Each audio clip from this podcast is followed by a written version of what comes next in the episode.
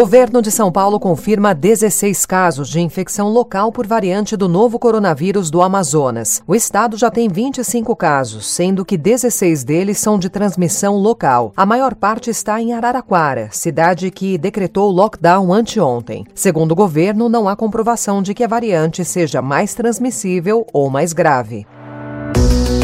Estadão apresenta Notícia no seu tempo.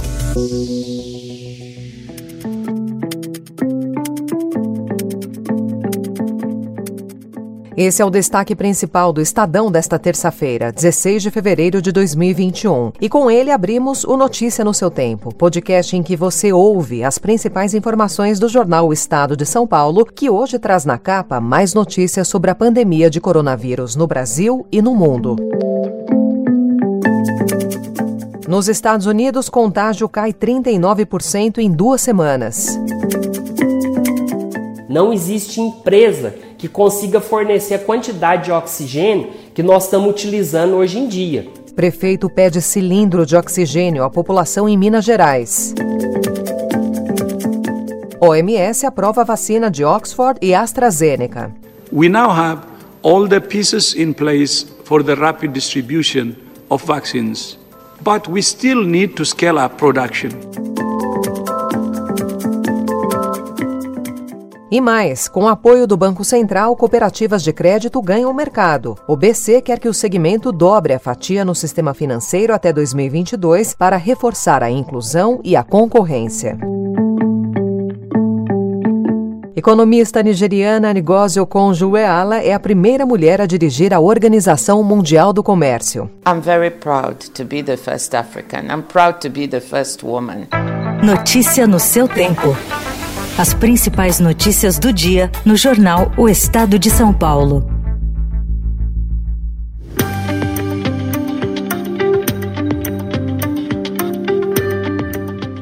Em Metrópole, o estado de São Paulo registrou até ontem 25 casos da variante da Covid-19 do Amazonas, dos quais 16 são de transmissão local. A maior parte dos casos foi detectada em Araraquara, que decretou lockdown para conter a propagação da doença. Conforme a Secretaria Estadual da Saúde, os casos da nova variante brasileira foram detectados em Araraquara, São Paulo, Jaú e Águas de Lindóia. Um caso relatado em Campinas ainda não foi confirmado pelo governo do estado.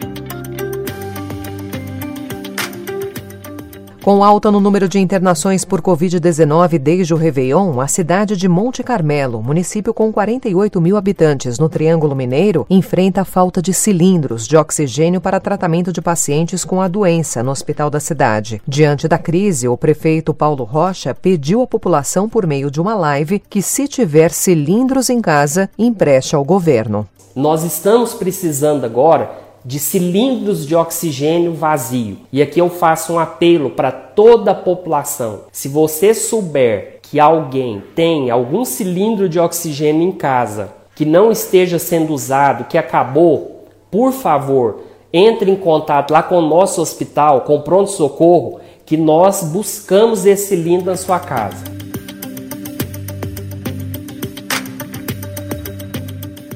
A Organização Mundial da Saúde aprovou ontem o uso emergencial da vacina contra a Covid-19 desenvolvida pela farmacêutica AstraZeneca em parceria com a Universidade de Oxford. Today, WHO gave emergency use listing to two versions of the Oxford AstraZeneca vaccine, giving the green light for these vaccines to be rolled out globally o anúncio foi feito poucos dias depois que seus assessores concluíram que o imunizante era recomendável para idosos.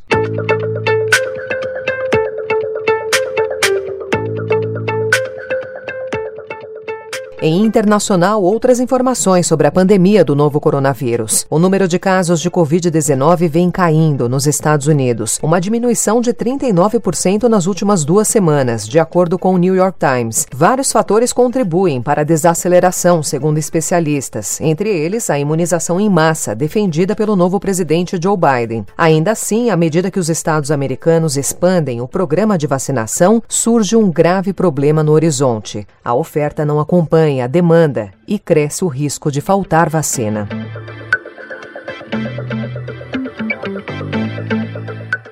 Passageiros de Brasil, África do Sul e outros 31 países considerados pelo Reino Unido como focos das variantes da Covid-19 estão obrigados desde ontem a completar uma quarentena de 10 dias em um hotel selecionado pelo governo. Os viajantes terão de reservar e pagar o equivalente a 13 mil reais pela estadia no período. Os que têm como origem países fora da lista devem ficar em quarentena em casa também por 10 dias.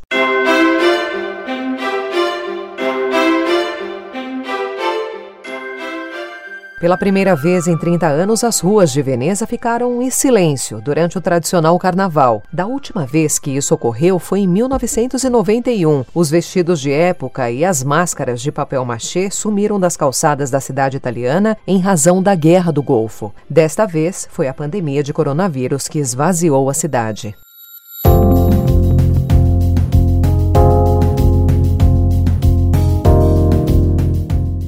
E em economia, enquanto os grandes bancos fecharam mais de mil agências no último ano e planejam enxugar ainda mais, as cooperativas de crédito ampliaram a presença física na pandemia e fincaram os pés em novos pontos no país. Maior instituição do segmento, o Cicobi abriu 197 agências no ano passado. Foi um crescimento de 6% da sua base. Com isso, em número de agências, só perde agora para o Banco do Brasil. O Sicredi, segunda maior cooperativa financeira do país, aumentou sua rede em mais 150 pontos durante a pandemia e tem outras 250 unidades previstas para esse ano. O movimento tem o apoio do Banco Central, que já no ano passado falava em seu canal no YouTube com Paulo Souza, diretor de fiscalização, sobre a importância das cooperativas de crédito. O Banco Central entende que o cooperativismo tem três características muito interessantes. O primeiro é o fato do cooperado ser ao mesmo tempo cliente e dono da cooperativa. O segundo ponto é que, por ser uma entidade que não visa predominantemente o lucro, ela consegue estar em localidades, comunidades menores e atender regiões com menor poder aquisitivo.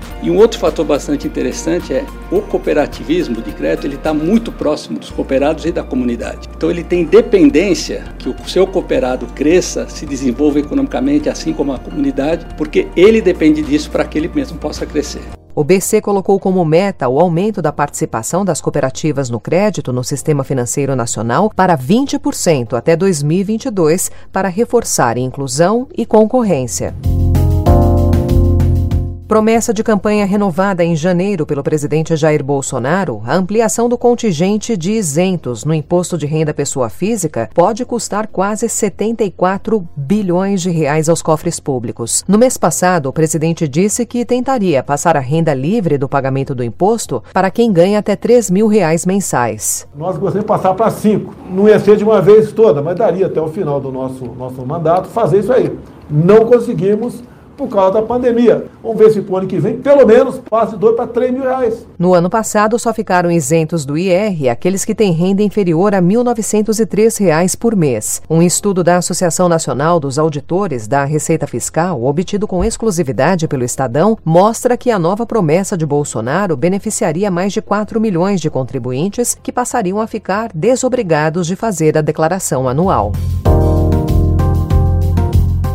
A ex-ministra das Finanças nigeriana Ngozi Okonjo-Iweala, de 66 anos, será a primeira mulher e a primeira africana a se tornar a diretora-geral da Organização Mundial do Comércio. Como diretora-geral da organização, a nigeriana precisará intermediar as negociações comerciais internacionais, em face da guerra comercial entre os Estados Unidos e a China. Também terá o desafio de responder à pressão para reformar as regras comerciais e combater o protecionismo intensificado pela pandemia de Covid-19. Ela deve começar em 1 de março seu mandato, que vai até agosto de 2025, mas ainda pode ser renovado. Nigósio Conjuela vai substituir o diplomata brasileiro Roberto Azevedo, que estava no posto desde 2013. Em entrevista ao jornal The Guardian, a diretora-geral da Organização Mundial do Comércio afirmou que sua prioridade são os bons resultados. But I always tell people that the important thing is to have the competence to deliver the results. In other words, if you're the first woman and the first African and you can't deliver, that doesn't help. So I'm focusing on delivery, I'm focusing on getting results, and I want to make sure that people remember my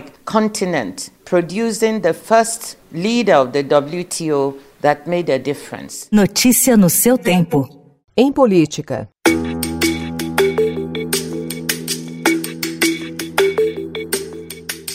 A articulação do Palácio do Planalto com o Centrão para controlar o Congresso levou a cúpula da Câmara e do Senado parlamentares com extensa folha de pendências com a Justiça. Dos 14 integrantes das mesas diretoras de ambas as casas, presidente, vices e secretários, oito respondem ou são investigados por crimes diversos, que vão de estupro e recebimento de propina até contratação de funcionários fantasma e fraude em licitação. Todos foram alçados às funções pelos colegas parlamentares e com uma ajuda extra do presidente Jair Bolsonaro. Como o Estadão revelou, o governo liberou ao menos 3 bilhões de reais em recursos extras para captar parte dos votos que elegeram Arthur Lira, presidente da Câmara, e Rodrigo Pacheco para o comando do Senado e a consolidar uma maioria governista em postos-chave no Congresso.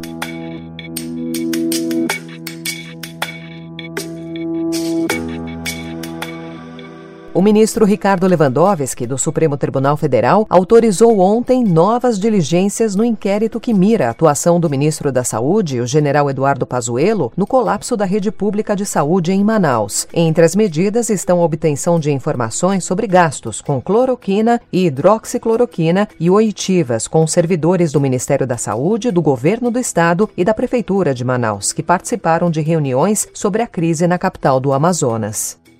Agora esportes.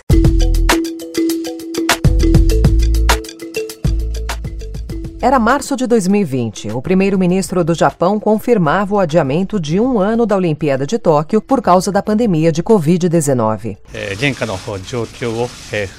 アスリート、世界のアスリートの皆さんが最高のコンディションでプレーでき e cada vez mais próximo do evento, com início marcado para o dia 23 de julho e com uma situação ainda bastante delicada, o cancelamento da Olimpíada pelo Comitê Olímpico Internacional volta a ser discutido. Ele já era previsto no contrato de cidade-sede que regulou a Olimpíada do Rio de Janeiro em 2016. Não é possível saber se esses dispositivos serão acionados no acerto entre os japoneses e o comitê em relação a Tóquio 2020. Expõe, porém, possíveis dificuldades que o processo vai enfrentar se forem aplicados. Se a Olimpíada for realmente cancelada, os custos serão do Japão e de seus patrocinadores. Estima-se um prejuízo total de 44 bilhões de dólares. A pergunta é: e para parar? Fazer o que para parar Lionel Messi? Mais uma arrancada para ser reverenciada lá. Torcedor parece não acreditar. Barcelona e Paris Saint-Germain se enfrentam hoje às 5 horas da tarde, no horário de Brasília, com todos os olhares sobre Lionel Messi no Camp Nou. Afinal, o craque argentino é a principal esperança do oscilante time catalão para o confronto de ida das oitavas da Liga dos Campeões. Ele também está na mira da equipe francesa para a próxima temporada. Deixa eu me apresentar, que eu acabei de chegar. Depois que me escutar, você vai lembrar meu nome e abrimos o Na Quarentena ao som de Ana Vitória. É que eu sou de um lugar onde o céu molha o chão, céu e chão gruda no pé, amarelo, azul e branco. A dupla lançou na virada de 2020 para 2021 o quarto álbum da carreira, intitulado Cor. Não houve qualquer aviso prévio. Do nada, como seguidores delas descreveram nas redes sociais. Foram apresentadas 14 novas canções, a maioria trazendo conteúdo audiovisual. O álbum foi gerado durante a pandemia. Assim que o isolamento começou, Ana Vitória e Felipe Simas, que é o empresário da dupla, que moram em São Paulo, ficaram internados em uma casa em Itaipava, na região serrana do Rio de Janeiro, para dar forma ao projeto.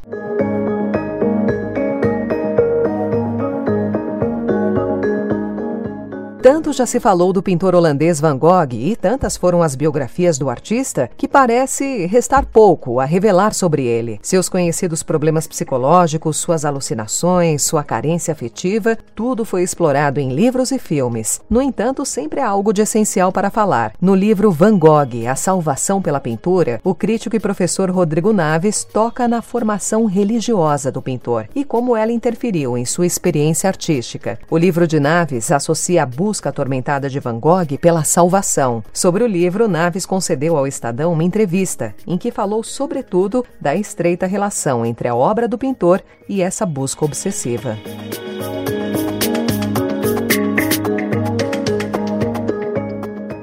Com essa informação, encerramos o Notícia no seu tempo de hoje, com a apresentação e roteiro de Alessandra Romano, produção e finalização de Mônica Herculano. O editor de núcleo de áudio é Emanuel Bonfim. Muito obrigada pela sua companhia e até amanhã.